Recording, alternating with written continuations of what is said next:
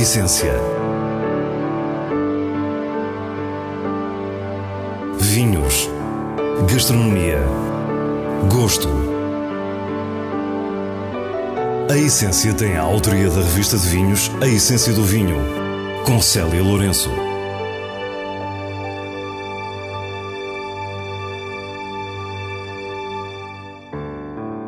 Boa noite. Hoje a Essência viaja até ao Alentejo. Primeiro com a herdade do Passo do Conde. Depois acompanhámos as provas finais do concurso O Melhor Sommelier Vinhos do Alentejo no Brasil, promovido pela Comissão Vitivinícola Regional Alentejana. Terminamos com as sugestões semanais e com o prazer da leitura nos vinhos de bolso. Fique e descubra a nossa proposta para o que é realmente essencial. Estamos no Baixo Alentejo, na mais profunda e interior planície, a poucos quilómetros do Guadiana. Fomos até Baleizão, no distrito de Beja, para conhecer a herdade do Passo do Conde. Bom, a história da herdade, isto é uma, uma empresa familiar. Uh, neste momento são três irmãos que estão, fazem parte do projeto e que herdaram isto uh, há, há, nos anos 80. Era uma, era uma herdade que estava na família há vários séculos, há muito, muito tempo. Somos recebidos por Pedro Schmidt, filho de um dos atuais donos e administrador da herdade. Era uma herdade daquelas tradicionais de sequeiro, do Alentejo, onde se produzia gado em extensivo, uh, sobretudo gado bovino. Também houve uma altura em, em que houve gado ovino e semeava-se cereal. Pronto, era as poucas coisas que se conseguiam fazer nessa altura no Alentejo devido à falta de água uh, enorme que existia. Mas a partir da década de 1980 há uma nova atitude com dinamismo e capacidade de alterar o que parecia imutável, a falta de água. A primeira coisa que tivemos que fazer foi trazer eletricidade, porque nem isso existia, não é? Uh, começámos por trazer eletricidade para os montes, depois para alguns pontos de água e começámos a fazer barragens. Temos à volta de 7 ou 8 barragens uh, construídas na herdade para podermos uh, fazer pequenos regadios. Depois desses primeiros investimentos, foram feitas duas condutas do rio Guadiana que representaram um enorme incremento na área de regadio. Além de muitas hortícolas e culturas diversas, a herdade do Passo do Conde definiu duas prioridades, o olival e a vinha. Portanto, começámos aos poucos e poucos a fazer plantações, plantações de 10 hectares de vinha, 20 hectares de olival, íamos jogando com, com a quantidade de água que tínhamos íamos tentando ganhar a mão e ganhar sensibilidade para a área que poderíamos vir a ter. As primeiras vinhas foram plantadas em 1994 e o projeto Vinhos iniciou-se em 2002, ano em que a adega ficou concluída. O crescimento foi sempre acontecendo, com o objetivo bem definido de produzir volume com qualidade. E já em pleno século XXI, dá-se uma mudança no Alentejo que vai alterar significativamente a herdade do Passo do Conde. Com a chegada do Alqueva, que foi há cerca de 4, 5 anos, pudemos aumentar exponencialmente essas áreas, eh, porque realmente isto sem água é, é muito complicado produzir no Alentejo.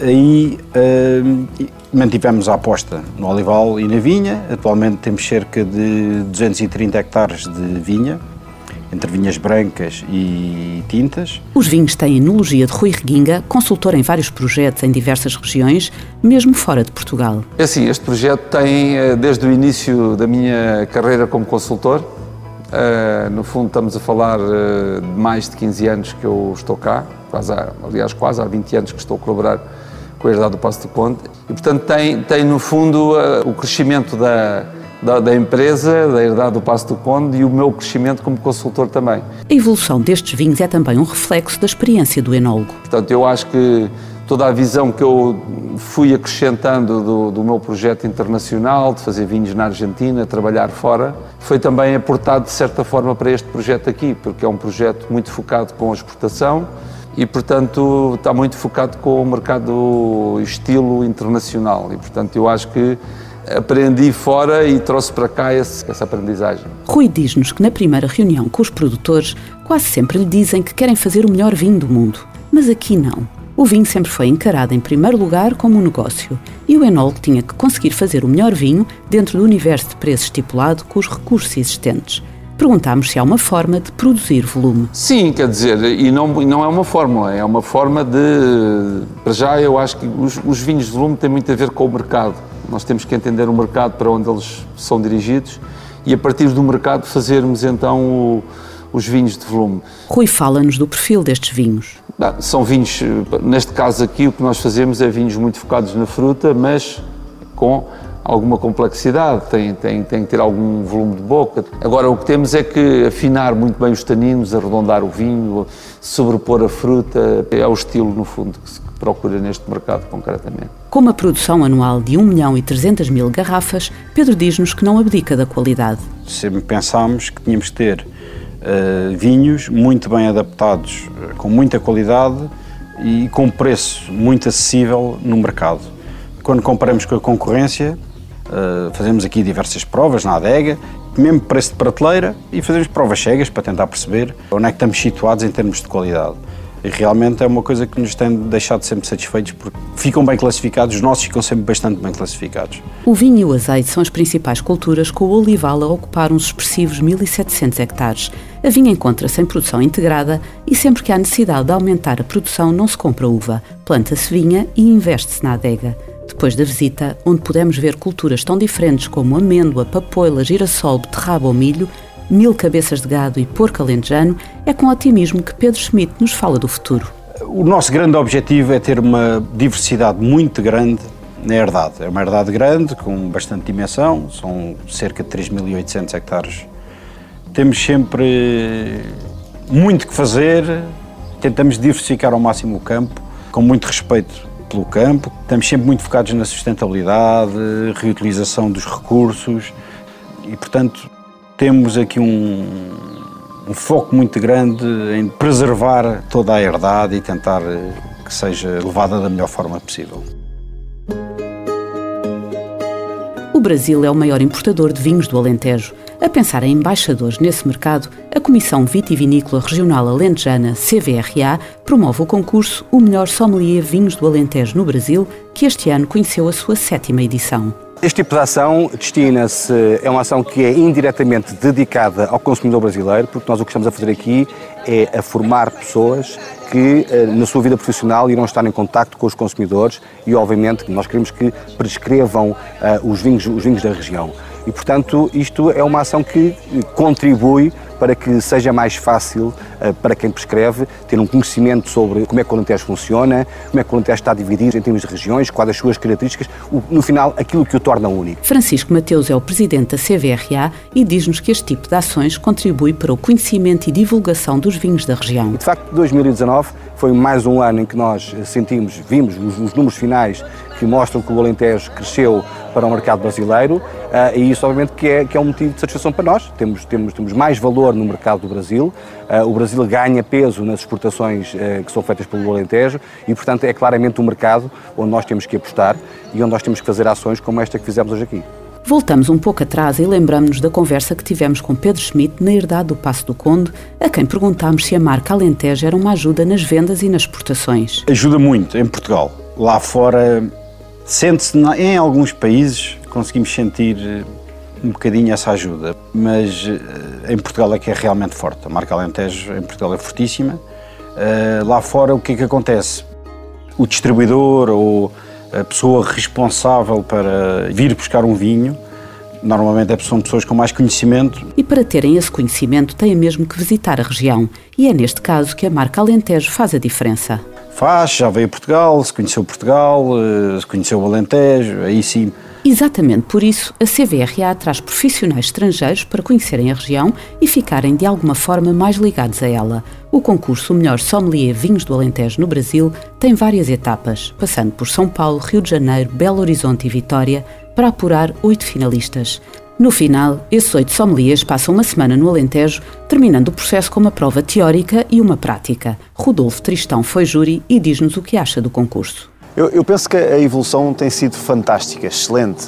E acho que nos últimos anos, especialmente nos últimos dois, tem sido um nível muito, muito bom. Uh, os candidatos são muito bons, vêm de bons restaurantes, de bons hotéis, uh, de bons locais de trabalho, com alguma informação e também com muita intensidade a nível dos vinhos do Alentejo. E acho que isso é bom não só para Portugal, mas acima de tudo também para os vinhos alentejanos. Renato Vinhal é um dos finalistas e o seu entusiasmo exprime bem o que vimos nos rostos de todos os outros.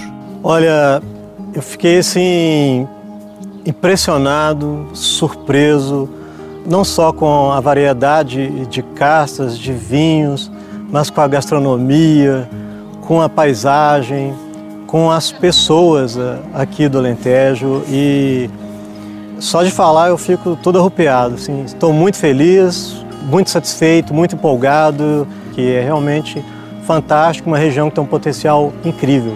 Depois falámos com Kaliandra Belniowski e também ela é já uma verdadeira embaixadora do Alentejo. Estar pessoalmente e visualmente vendo as vinícolas, é, do jeito que produzem, o amor que eles têm, a paixão, a tradição do Alentejo, aqui é, é simplesmente é uma oportunidade única. A gente sai daqui muito mais apaixonado do que chegou.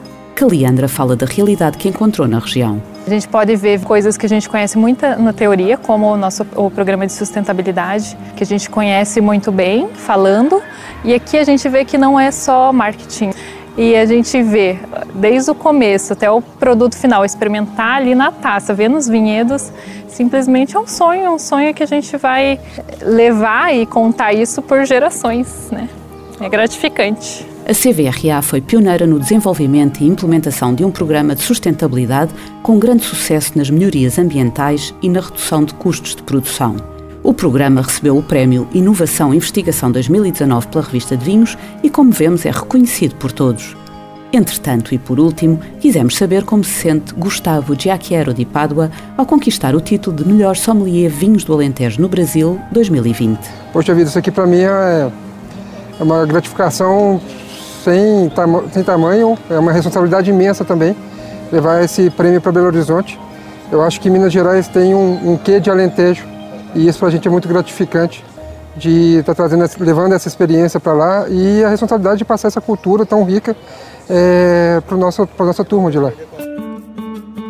E agora as escolhas do diretor da revista de vinhos, Nuno Pires, com os selos altamente recomendado e boa compra da revista.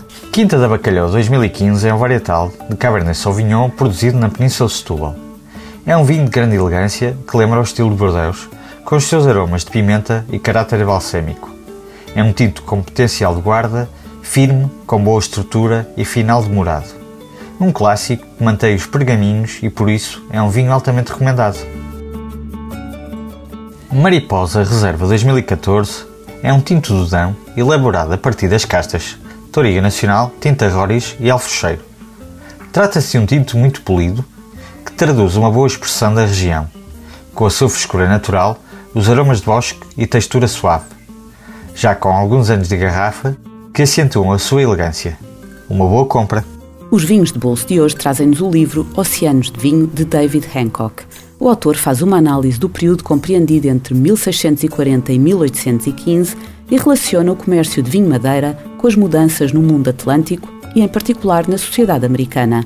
É um tema apaixonante e David Hancock dá-nos um retrato fiel de quem produzia, quem vendia e de quem consumia este vinho a evolução do comércio, da economia e da sociedade à volta de um produto de luxo português. Oceanos de Vinho tem edição portuguesa, edições 70. E antes do final, não quero mais sublinhar que consumir vinho português é ajudar os nossos produtores, a nossa economia e é um ato de cultura.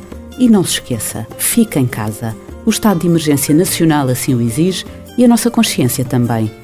E agora sim despedimos. Para a semana, à mesma hora, teremos mais vinhos e muitas histórias contadas por quem os faz. Tenha uma boa noite.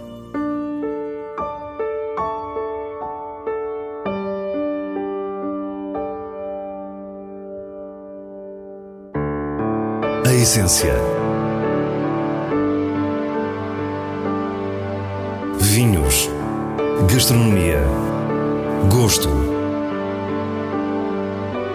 A essência tem a autoria da revista de vinhos A Essência do Vinho, com Célia Lourenço.